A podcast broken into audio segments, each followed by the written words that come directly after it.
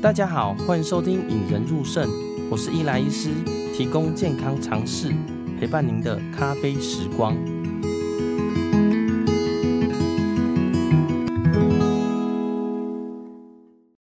最近天气开始转热了啦，你会常常觉得自己很口渴，要常常喝水吗？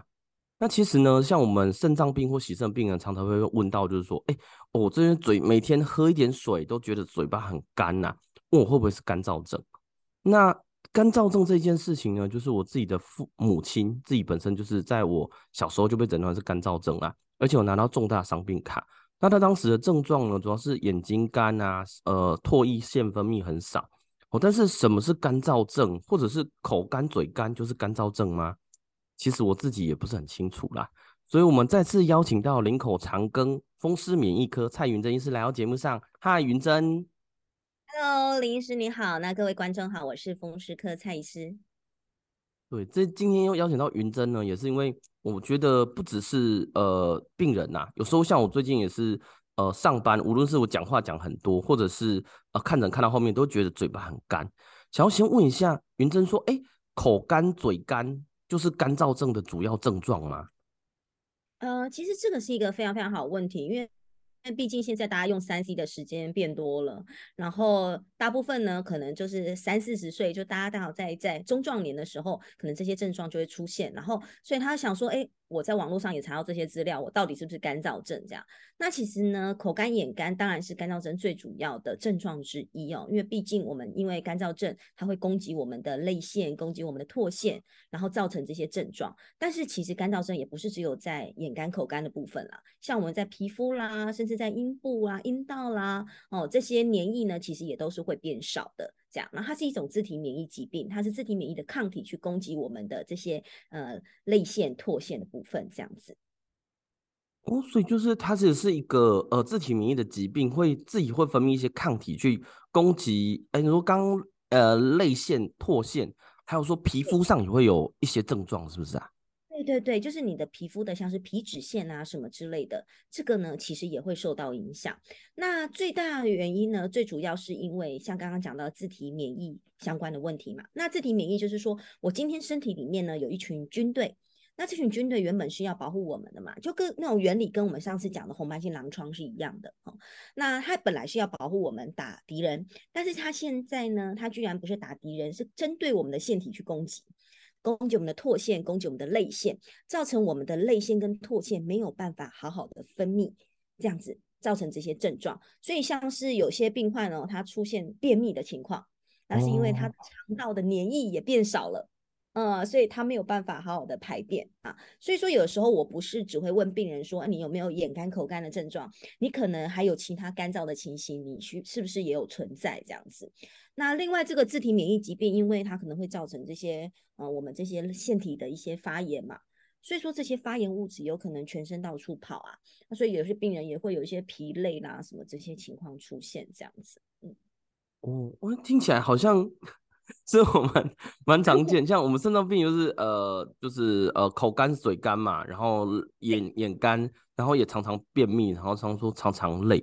那像我们一般人是说，哎、欸，哪些族群会比较容易呃得干燥症？是说，哎、欸，年轻人、老人，还是说，哎、欸，其实就是男生女生都呃差不多会得呢？而其实它好发在四十到五十岁之间的女性还是比较多一点。啊，那女性跟男性比起来呢，女性还是稍多。以国际上来看哦，女性大概是男性的十倍左右啦，哦，还是比较高。对对对，那当然这个跟荷尔蒙也有关系。然后女性荷尔蒙在我们停经的阶段呢，在五十岁嘛，哈，停经的阶段呢，啊，其实哈，它就也会造成我们那些皮脂腺的分泌也变得比较差嘛。对啊，所以说有一些就是会让这些症状啊更放大一点，这样子。嗯嗯，那我就有一些小问题哦，就是像。呃，假如说我们很多刚刚讲这些症状，我觉得蛮多人都有的。那哪些人会需要说，哎、欸，我觉得这个你就是干燥症机会很大，你应该来看医生。因为其实，呃，我们在诊间常常会有人跟我们讲嘛。那我大部分也是觉得男生比较少，但是哪些人我觉得应该似乎要转介给你们说，哎、欸，让你们判断一下是不是干燥症呢？OK，那通常我会问一下他的生活习惯。比如说你是不是在利用很久？对对对。一天的水喝多少？我觉得这个是其实真的是文明病哎、欸，就是大家现在就会学着哦，就是呃，大部分来都是这样的，他要表达说他对这个工作的热忱，还有工 的对对对，然后他就会说，哎呦，因为我要工作啊，我一天要开很多的会，所以我没办法喝水。因为通常我们会问他嘛，你有没有一天一天至少两千 CC 的开水好了？对，他会跟你说啊，那个太多了，呃，那个我必须要去上厕所。啊，肾脏科医生你自己最 最清楚，就是他都说不行啊，我那个肾脏是不是有问题哦？我每次一喝水就会想上厕所。我说这是好的啊，代表说你的肾脏有在工作嘛。对，那病人就会认为说他每次都要跑厕所，所以他就不喝水，可能一天可能一千 CC 都不到，甚至他又喝咖啡而已。那咖啡的部分，对，那可能身体更缺水。当然，咖啡里面也有水分没有错，但是我们会建议说，哎。呃，其实白开水对我们的自体免疫的疾病的这些呃调控还是会比较好一点，甚至有些人是喝手摇饮，哦，蛮多的。对，喝手摇饮这种，然后你把我当水在喝，但我我觉得这种就是要先要先跟他了解一下他的生活习惯是什么，然后用电脑的时间有多久，像有一些是工程师，他可能每一天看电脑时间非常非常的长，那当然他也会有一些干燥的症状啊。所以呢，大部分通常这样子来的时候，我会先问一下，然后会请他在做检查的过程当中，因为要等待，他先回去调整他的作息，嗯、比如说，哎、欸，调整他的哎饮食啦，调整他的用呃喝水的量啊，还有这调整他的这个用电脑的时间。然后呢，我们再去做这些检查。那通常我会建议病人，如果假设你三个月以上都有这样的症状的话，嗯、就是口干眼干，找不到任何原因，就是你在家里也自己调整作息了，找不到原因，这种我会建议你就必须要来到风湿科来做第一次的评估。因为眼干口干呢，也不是只有干燥症，像我们有跟耳鼻喉科的医生做一些合作，其实像有一些人，其实他是唾腺塞住了，他那个唾腺塞住。对，他那个出来的那个出水口，呃，唾液出来的出水口被结石塞住了，哦、所以，口干症像很严重的口干症啊，以及其实你喝水都不会改善，甚至唾腺肿起来。其实这个不一定是干燥症，有时候我们会做很多的检查去评估，就会发现，哎，最后你根本是要去找耳鼻喉科，可能做一些开刀啊，就是把那个石头疏通啊之类的，呃，才需要做，才需要做这么多的检查，这样。哦，哎，对，我在临床上碰到的几个，就是就像你蔡医师刚刚讲的，就是第一个就是他可能喝水喝多少嘛，因为呃大家都在医院工作，有些护理人员或有些呃住院医师或有些医师们就工作忙碌嘛，呃喝咖啡喝手摇饮都很常见，然后自己整天就是都没在上厕，哎、呃，就是不想要一直上厕所，所以就喝的很少。啊、你看整好几个小时下来，你要去厕所是真的很麻烦。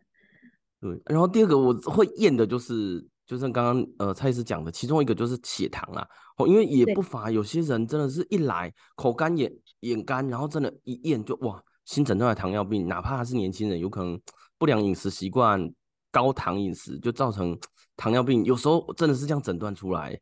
是，没错，没错，嗯。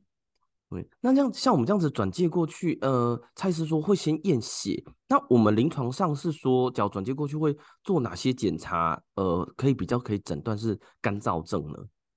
？OK，干燥症那除了哈，它其实它的诊断过程当中啊，验血只是其中一项而已。嗯，这个最重要就是还是有没有嘴干眼干的症状了哈。那嘴干呢，我们会先做一些检查，我们叫做这个咬纱布测试。第一个比较简单的，因为它比较不侵入性，我们会给你一块干的纱布，然后去咬一咬，然后咬两分钟，然后会去称重，看看说你的唾液腺分泌的状况如何。你的唾液，因为有的人觉得自己口干，但他经过咬纱布这个测试了之后，其实他口水量是够的。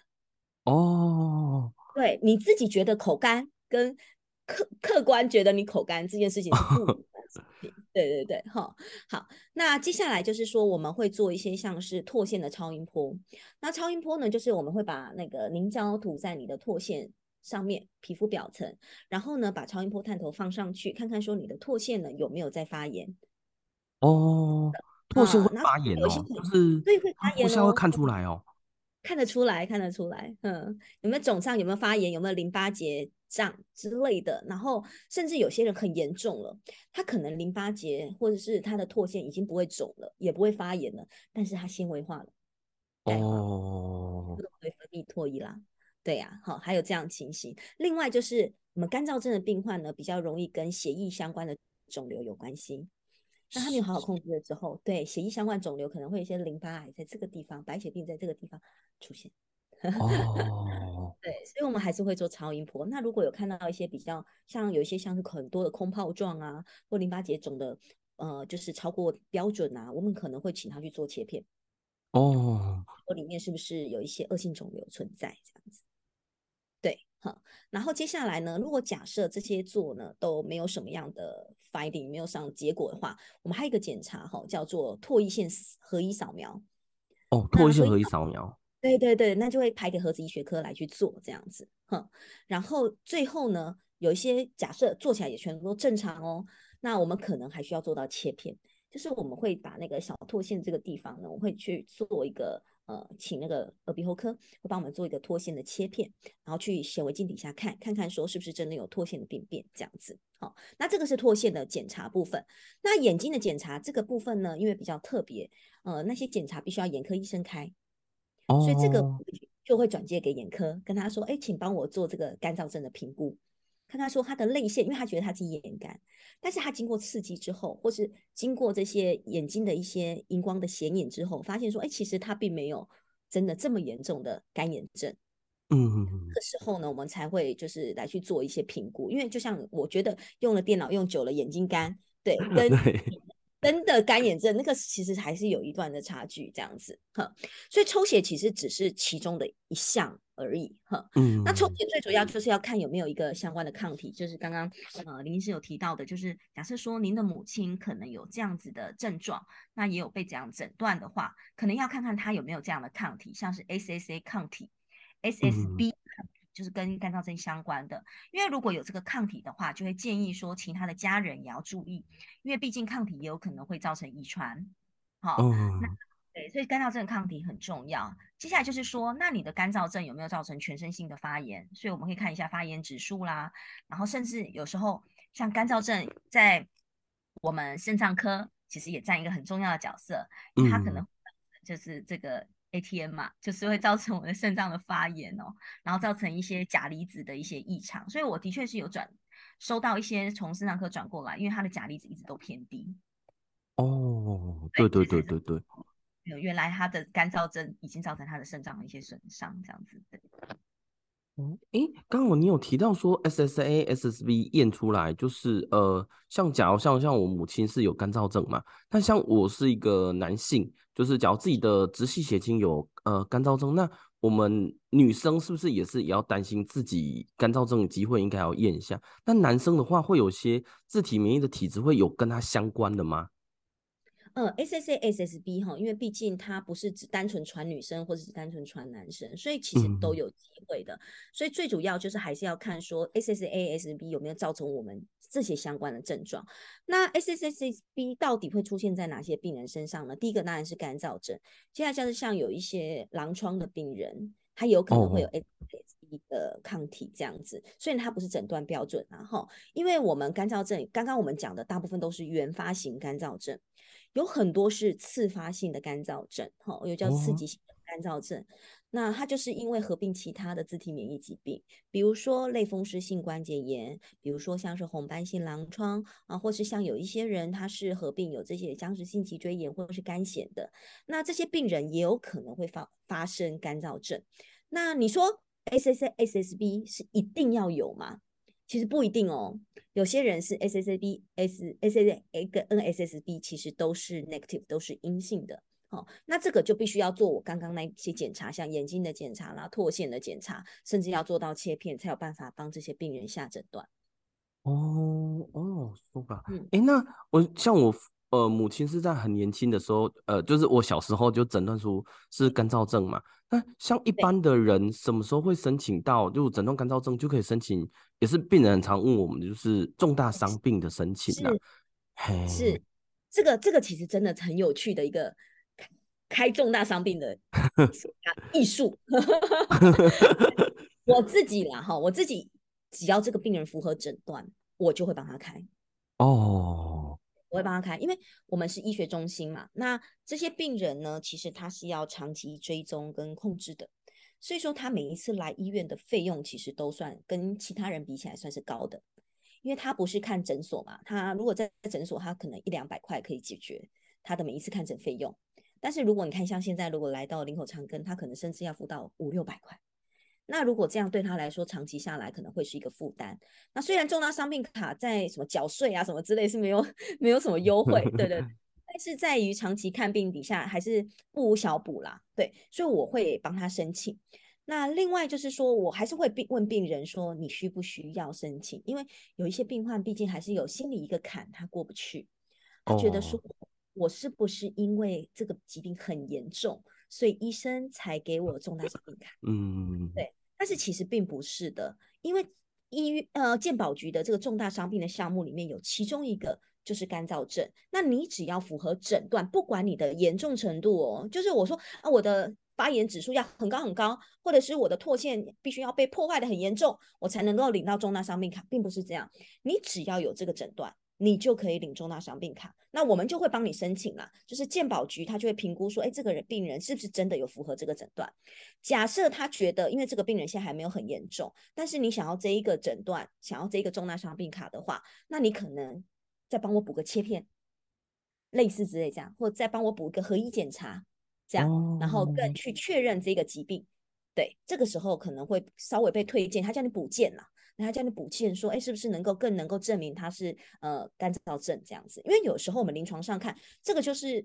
对我们风湿科医生来说的经验，就是这就是个干燥症，但是毕竟它的呃严重的程度因为不高，所以我们可能做唾腺超音波，它的发炎情形不够的时候，有时候嗯、呃，我们的健保委员可能觉得说，哎，那这个可能再看看，可能之后。再再再来申请重大伤病卡，但是其实它并不是说今天你一定要很严重才能申请哦，并不是，你只要符合诊断标准，你就可以申请了。哦，哇，我觉得真的重大伤病是一个，嗯、因为在医学中心急或者在一般自己医院看这些。费用其实你要一直反复来，而且看了好几十年嘛，所以可能真的是蛮要花很多钱呐、啊。重大伤病可以 cover 掉，呃，可以把你的挂号费一些减免掉。我觉得相信对一些病人都蛮有，像我们洗肾就很明显嘛，洗肾诶、嗯欸，基本上会申请重大伤病啊，不然你的洗肾费用要自费，才是一般大概没有什么人可以负担得起这样。没错，没错，而且其实我也会跟病人说，因为你的重大伤病卡一申请下去之后，的确有一些病人是因为他。担心说他是不是有保险的问题啦？哦，对，不让他保。对，然后另外就是我我说实话，因为有的时候哦，其实保险公司哦，它不是只有看你有没有重大伤病卡而已。其实你就诊，你因为重大呃，你因为干燥症而就诊，这个记录其实也会在在你的病历里面啦。所以有的时候保呃，我的保险公司他还是会去来看你的门诊记录嘛。所以你即使你没有申请这个重大伤病卡，你毕竟这个。呃，重大伤病是终身的，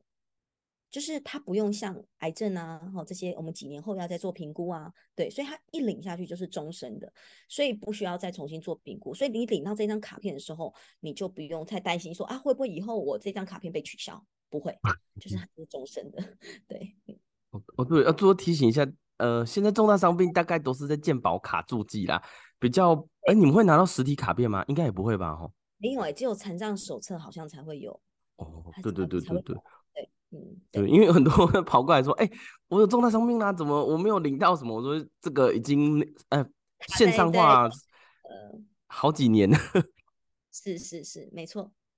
对，那最后要请教一下那个蔡医师哦，像呃，假如一个新诊断的干燥症啊，我们一般会给予什么样的治疗？跟它的效果会大概有什么好效果呢？OK，那。干燥症的话呢，就像刚刚呃林医师你有提到的，就是说，诶，血糖的部分，所以我会建议说，病人要先了解他的背景是什么，比如说他本身有没有其他的共病啊，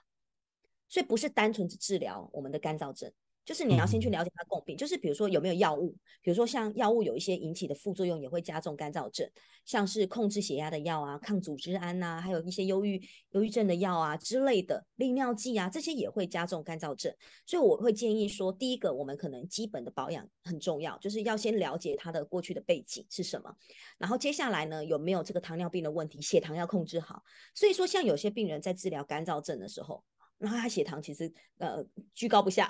这种时候治 疗你干燥症都没有用啊。对，呃，像这种啊血糖要控制好，然后胃食道逆流、抽烟、胃食道逆流，对，胃食道逆流上来的时候也会造成这个口腔的这些破坏啊，胃食道逆流啊，然后像这个过度用眼啊，或者是有些人在做头颈部癌症的治疗，哎、哦，这个也是呃会造成干燥症的一个其中原因之一嘛。对，所以这些呢，我们都必须要先把它控制好。接下来我们再考虑说是不是要用药，因为呢，干燥症的患者的用药呢，最重要的呢，第一个有一个免疫调节药，它叫做奎宁，又叫做必奈可。嗯、我们我们刚刚上次有讲这个红斑性狼疮，它也是一个很重要的免疫调节药嘛。对，嗯、那奎宁呢，在我们的呃干燥症的病人是最常使用的免疫调节药，但是有些人可能对奎宁有一些副作用，或者是效果不好的时候，可能太严重的发炎，它整个唾腺肿到就整个脸都变得很圆。哦，这时候就考虑使用到类固醇。那太严重的时候，会使用到类固醇，但是那都短期的，不长期的哦。啊，类固醇不长期用啊。然后接下来呢，我们会加强它的一些唾液腺哈，或是泪腺的分泌。怎么样增强呢？它呢是一种模拟这个副交感神经的一种剂型。好，那这种剂型呢，它有现在目前我们开立呢有两种药，一个是 pilocarpine 哈，另外一个是 cevimeline 哈，这两种药物呢，其实是可以刺激我们的唾腺跟刺激我们的泪腺分泌。那为什么我会说前面要知道背景很重要？因为你这些药物还是有一些副作用嘛。假设你前面那些前面都已经控制很好，水也喝得够，眼睛也有点人工泪液哦，然后来做一些保湿哦。然后血糖控制好，血压药，哎，看看就是不需要用的血压药，我们就不要用啊、哦。然后再做一些适当的调整，或是跟您的精神科医生谈看看，说，哎，我们的抗忧郁剂是不是能够做适度的减量？啊，可能我最近状况比较好了嘛，就可以减量这样。对，因为呢，用这些药物呢，像比如说这些副交感神，你副交感神经剂呢，它会会促进我们唾腺分泌，你有可能这个汗汗汗液呀、啊、也会变得比较多，所以有些病人跟我讲。出去对跟朋友见面，他就觉得很丢脸，因为他腋下总是湿的。对，然后晚上睡觉的时候，口水分泌个不停，整个床单都是湿的。嗯，甚至有些人因为汗流太多，会像跑步完那种，就是一直冒冷汗的情形，或者是说他会心悸。哦，心悸不舒服。对，所以我会认为说保养跟控制它本身其他的疾病，呃，来的重要。好，然后我们是像这些，比如说。我做了超音波，我做了检查，哇，你真的是口水一滴都没有，眼泪一滴都没有，好，没考不把赛，这种我会建议你，哎，医生开给你的药，你就要好好的吃，因为毕竟你的眼睛如果说一直都缺水的状态下，你很容易视力模糊，然后我们前面的角膜、结膜会发炎不舒服啊，甚至有可能会有失明，像有些人甚至就是他几乎一辈子他都是一直觉得前面有一层纱挡着，那其实是干燥症。太严重所影响，甚至有些人需要做到呃角膜移植。对，那这种我就会要建议他，就必须要乖乖的服用药物这样子。嗯，哦，诶，我刚刚昀真跟我讲到两个，我觉得诶，想要问一下，就是说像呃刚刚提到药物造成的，就是呃药物会影响的，就是我们常见的抗组织胺嘛，啊、呃，有呃忧郁症药物，还有刚才我提到另外两个药物是呃哪些药物会比较容易？血压药，血压药，然后利尿剂。哦，血压药跟利尿剂，血压药是 CCB 吗？就呃呃钙离子阻断剂那些嘛，吼。对，没错，没错，嗯。但是因为通常就是要看一下他本身 CV，就是心脏血管内科开了多少的药物，因为有些人真的血压很难控制，所以他才会加那么多的药上去。对，所以这个部分可能都需要去做一些。讨论的啦，就要先把他以前过去在别科哪吃的药啊什么之类，你都必须要抓出来一个一个看这样子。嗯，因为我刚刚有一个也蛮有趣，就是呃，smoking，就是呃抽烟啦。因为我们抽烟，病人常常就会说，呃，哦，我抽烟就是伤肺部嘛。那但我跟他强调，就是抽烟也会伤肾脏，但是抽烟也会影响我们的外分泌腺的功能吗？对，它会影响我们的口腔的干燥，就是干燥跟湿润的状态嘛。所以抽烟的患者呢，他口腔呢也会相对于干一点，然后呢，甚至也容易牙周病。所以这个真的是。哇，已经很谢谢蔡医师来到节目上啊。就是我觉得干燥症吼，其实呃口干呃眼干很多人都会有啦，但是会不会有干燥症呢？我觉得呃蔡医师给我们一些很呃很好的一些线索，说你哪时候应该要去看医生，哪些症状。那最后想请蔡医师帮我们整理一下哦，呃哪些人呃需要呃这些症状的时候要来看医生？那这些医我们医生可能会做哪些诊断跟治疗呢？那最主要跟大家讲哈，干燥症它还不是这么样的常见了哈，毕竟它是一个自体免疫相关的疾病，所以如果假设呢你自己发生了眼干口干，最主要我们还是要考虑前面常讲的，像是过敏啦、药物的副作用啦、糖尿病感染啦这些，或是用眼过度哈、没喝水的情形出现。假设你的眼干口干症状超过三个月以上，而且一直找不到原因，当然你可以先去像是眼科诊所或者。耳鼻喉科诊所或者牙科诊所去做一些评估，然后呢，如果假设说，哎，真的找不到原因，这时候我会建议你必须要来到风湿科来做一些检查。那来做检查的时候呢，这时候呢，我们会做一些抽血的检查、眼睛的检查，还有唾腺的检查。那这个诊断的过程当中需要一点时间，好，所以大家不要急，就说哦，我今天一来，医生就可以告诉我是不是干燥症，我没有办法。办到真的没有办法，因为我不能单纯就你的口干，我就告诉你你是干燥症。吼，好，那接下来呢，就是说，因为这个疾病啊，它是自体免疫相关的疾病，所有免疫疾病疾病的这些预防其实都没有捷径啊。最重要就是我们每天需要健康的生活。嗯，那这些健健康生活累积，让我们有身体有好的免疫系统，哦，所以即使你的家人有自行免疫相关的问题，你也不要太紧张，你就是提醒自己，我要好好的过生活，就这样子而已哦。然后呢，也不要随便补充一些健康食品，因为有很多人跟我说，那蔡医师，我们家有免疫的疾病，我是不是需要补充一些呃增强 免疫力的药物哦？或者说我是不是要多吃叶黄素？我是不是要？其实不用什么多吃，说实话的，我们。呃，我们的这些食物哦，台湾啊，其实物产丰饶，什么食物都有哈，所以其实你每一样的食物都去接触，都去吃哈，而且是均衡的饮食，不要过度。比如说今天新闻一出来跟你说啊，呃，番茄哦，看呃增强免疫力，那你每一餐都吃番茄，这种我就不建议哈。但每天吃一颗番茄当然是 OK，但是你每一餐要做这件事情，过度去做这件事情，我就认为这样就有点以偏概全了哈。那所以说呢，假设大家都有。办到这些的事情的话，那你还是有这些症状啊，不舒服，甚至把家族史都帮我列下来。这时候来到风湿科来做检查，或许会更加方便，更加快速的诊断这个疾病。这样子。哇，呃，真的，我觉得真的很多人听到就是